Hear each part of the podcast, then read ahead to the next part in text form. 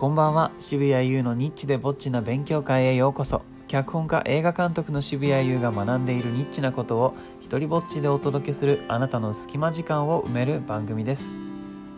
え今日はあの画面サイズによる時間の感じ方の違いについてお話をしようと思います。画面サイズというのは、え映画を見る時の、え画面のサイズのことですね。あのそれがえスマホで見るのかえーと、ノートパソコンのようなもので見るのかあるいはもうちょっと大きめなね、えー、デスクトップのあれで見るのかあるいは映画館で見るのかみたいなのを画面サイズというふうにちょっと今回の放送では捉えてお話しします。あの現在映画の編集をしていましてで、えー、それをね途中で人に見てもらったりするわけです。そうするとあのちょっとここが長く感じるねという話になったんですよ。でまあ実際ちょっと素材、まあ、取り方の特殊な取り方をしてるっていうのもあるんですけども素材が不足しているっていうのもあって長く感じるっちゃ感じるんですがふとあの感想の感じからあれ？ひょっとしたらスマホで見てるかなって思って聞いたんですね。そしたらやっぱりスマホで見てたんですよ。でえっ、ー、とこれってあの結構大きな違いで小さい画面と大きい画面では結構時間の流れ方あるいはその感じ方が違うんですよね。えー、昔あの昔というかある時あの字幕僕自分の映画でつけるからそれをやってて気づいたんですけどもあのちょっとパソコンの例えばファイナルカットでね、えー、字幕編集画面で字幕を入れていてでその画面で見ながらこれぐらいの表示時間がいいなと思って、えー、大きな画面で再生するとそうすると表示時間が短く感じるわけですよ。であれおかしいなとさっきあの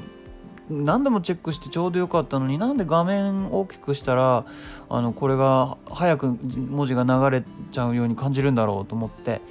で単純に考えたらあそうかと。画面が大きくなったら目で追う面積が面積が広いから感じ方が変わるわけですよね。で同じ理由で、えー、ワイドショットもワイドショットっていうのは、まあ、映画でよく使われるね。その例えば山とか海とかが広く映ってる引きの映像ですね、えー、は小さい画面だとあの細かいところが結局潰れちゃって見えないからあのなんとなく見られる場所が少なくて動きが少なく感じるから飽きるまでの時間が短いわけです。で逆に大きい画面で、えその同じ映像を見ると細かいところが見れたりそのねなんか木についてる葉っぱの揺れ方とかそういうところまで、目が行くからあの細かいところがそれなりのサイズで見られる分情報量が多いから、えー、そのカットの持つ時間が長くなるわけです。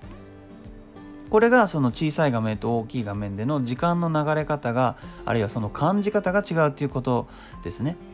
えー、なのでまあ改めて今回思ったのはそっか今必死に自分が映画作っても人によってこの人によってはま YouTube じゃないけどもデバイスで見るわけだと。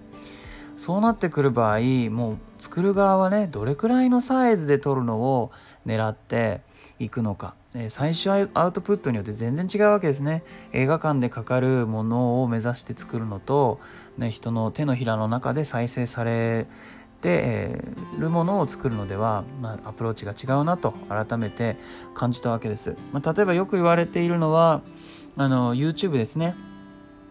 デバイスで見ることがあの前提でみんな動画を作ってるから、まあ、主に出てくる人は1人とかあの多くても数人とかでサイズも大体腰から上とか、まあ、もうちょっとタイトな構図だったらバストアップとかですよね。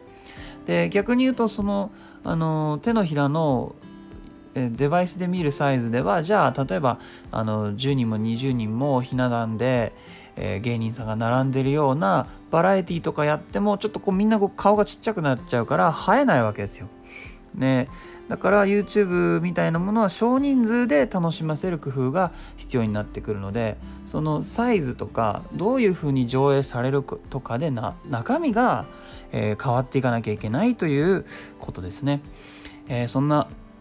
え、時代と戦いながらもちょっとね頑張ってこの映画も仕上げていこうと思います。はいいいねと思ったら、え、ハートマークをタップしてください。Twitter もやってます。よかったらそちらもフォローしてください、え、日本で唯一の一人芝居を集めた本モノローグ集アナというものを書きました。Amazon でゲットできます。では渋谷優でした。